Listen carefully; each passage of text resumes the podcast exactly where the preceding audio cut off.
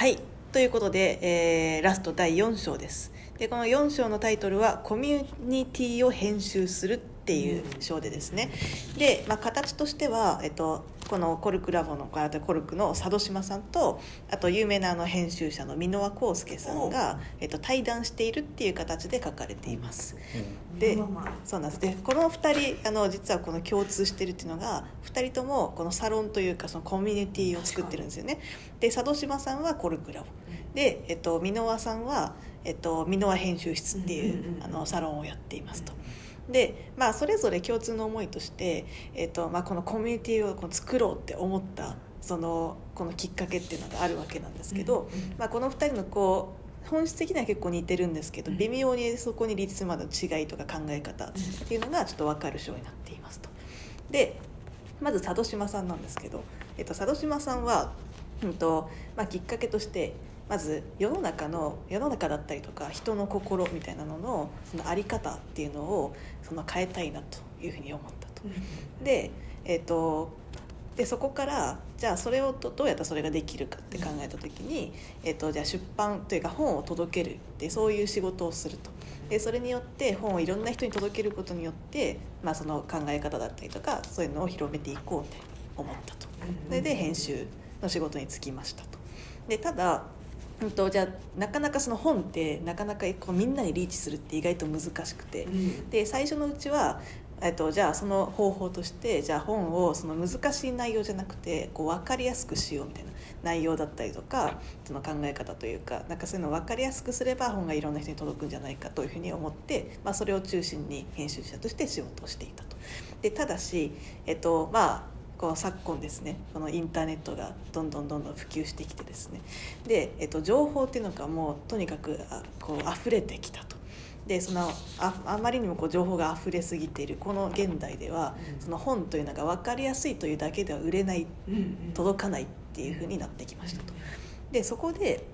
あの実はこれって別に分かりやすいとかが大事なんじゃなくていかにその身近な人とかそういう人がおすすめしてくれたかっていうとこここが一番強いのではないかっていうふうに気づいてでこのコミュニティを作るに至りましたっていうのが佐渡島さん。で一方箕輪さんはえっと箕輪さんはなんか大学の時からこうなんつうのかなこう何か面白いことがあったらネタにしたいネタにしてみんなに伝えたいみたいな気持ちがすごい強い人だった。でなんか一人でインド旅行とか行った時にちょっと殺されかけた時があったんですけど でも、えっと、それに関してもなんかもう怖かったけどとにかく日本に帰ってとにかくミクシーで早くこのネタをみんなに知らせたいっていうふうに思ったっていうのが一番こうそういうこうタイプの人間だと。だから、まあ、そういうことができるっていうのはそのままさに編集とか、まあ、そういうものなのではないかっていうふうに考えてここに来ましたと。でなので箕輪さんのモチベーションは世の中をあっと言わせたいとその情報が正しいとかそうとかかが正しくないとか関係なくあっと言わせたいバズらせたいっていう気持ちがすごく強いんだと。でじゃあえっと、じゃあこれをするにはどうすればいいかっていうふうに考えた時に、えっと、皆さんが、まあ、ちょっといろんな人のあのなんだっけえっとあれ与沢翼とかあのホリエモンとか、まあ、いろんな人の編集者をやってきたんですけど、まあ、その時に、うんとまあ、多動力っていう、あの本をね、堀江さんのやつで出そうとえーなった時にここでどう売るかっていうふうに考えた時にですね、えっとまず、えっとこれ HIU ってなんかそういうあ堀江さんのサロン。サロンか。のメンバーを巻き込むっていうことを思いついたと。でそこから、うん、とやったこととしては20人ぐらいにその多動力のゲラを渡してで、えっとまあ、その中のその電話をかけてくる人間とは仕事をするなとかなんかそういうなんかちょっとキャッチーなフレーズみたいなのをこうスマホで撮影してどんどんツイッターにアップしてもらうみたいなのをやったと。でそしたらもう本の発売前がすごくバズった。とでその成功体験から、えっと、箕輪さんの考えとしてまず最初の日っていうのを、えっと、起こす必要があると。でそこからどんどんどんどんその炎上させていくっていうやり方がいいのではないかと考えたと。でそしたらじゃあ、じえっと、自分がその箕輪編集室っていうのを作ってでそこのコミュニティをてかを常にこう最初の日にしとしてこうやっていけば最強なんじゃねっていうふうに考えてコミュニティを作ろうっ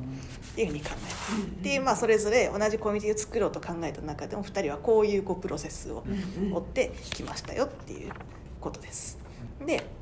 うんと、でそこで、えっと、佐渡島さんなんですけど、えっと、ちょっと話は変わってそのいいコミュニティって何か言った時に一言で言うと入り口のハードルが高くて出口のハードルが低いっていうのがいいコミュニティだと言っていますと。でさっきの入り口のハードルが高いっていうのは、えっと、ちょっと他の章でもなんか言ってた気がするんですけど例えば課金をする人ってそれだけ熱量があるよとかまあ、そういう意味に近くて。でやっぱりそういう入り口のハードルを高くすればするほど全体の感度っていうのがすごく高まるんだと。で、えっと、さらにそういうメンバーを集めた上で、えっと、さっきあの余白っていうワードが出たと思うんですけど、これあえてその何をするのかっていうのを分かりにくくすると。でそれでメンバーにその考える余地を与えると。サロン開いてでなんか教祖みたいな人がいてこうしなさいああしなさいっていうそのなんか1対 N みたいなタイプのものだとその人はその常に受動的になってしまうと。だからその自走コミュニティを活発化させて自走させるためにはやっぱりその能動的にする必要があってでそれにはその余白を作るっていうことが大事だと。でさらにその入っているメンバーはお客さんじゃなくて共犯者であるというふうな考えが大事だよと。でなるほどですねと。で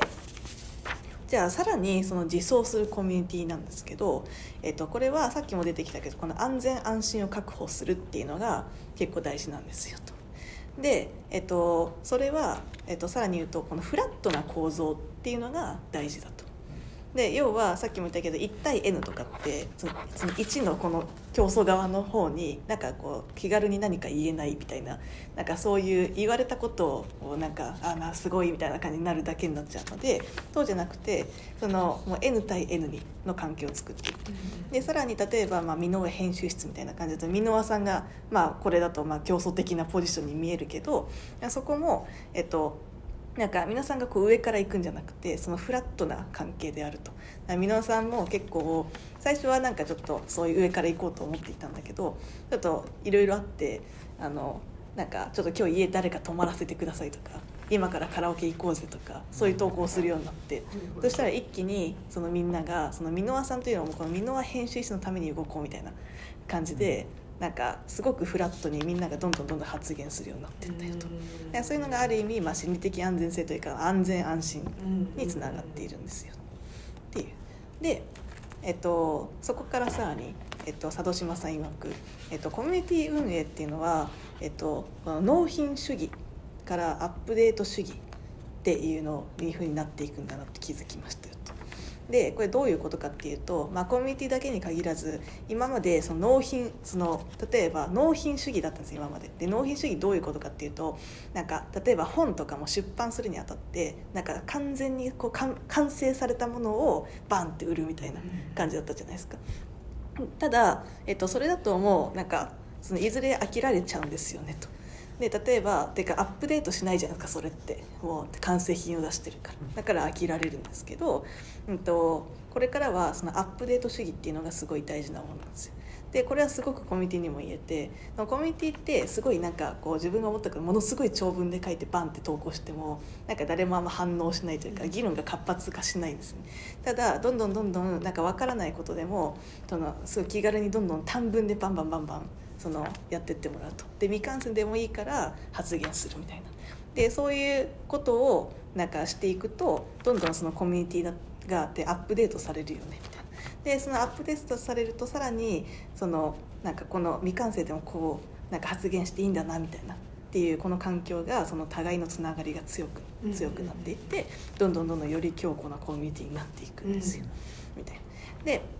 えっと、でえっと、ちょっとここはうまくまとめられてないんですけどさらにこのアップデート主義に関しては今後その書籍とかにも言えてでこれは箕輪さんの発言なんですけど、えっと、例えば、えっと、ニュースピックスとかってなんかあれもアップデート主義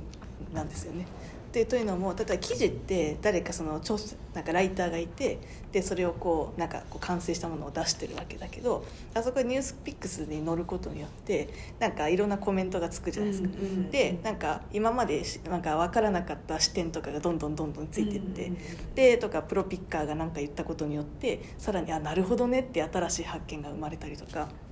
そういう感じであれもアップデートしていくアップデートこう主義な感じのものになっているんですよと。で、えっと、今後さまざまなコンテンツっていうのは例えばストーリーインスタのストーリーズとかあとショールームとかあとさっきのニュースピックもそうだけどこうやってアップデートされるコンテンツっていうのにこう親和性が高い世代っていうのが社会の中心になっていくんですよ。はいはい、で、まあ、その時にその納品主義っていうのはもう力を失うだろうと。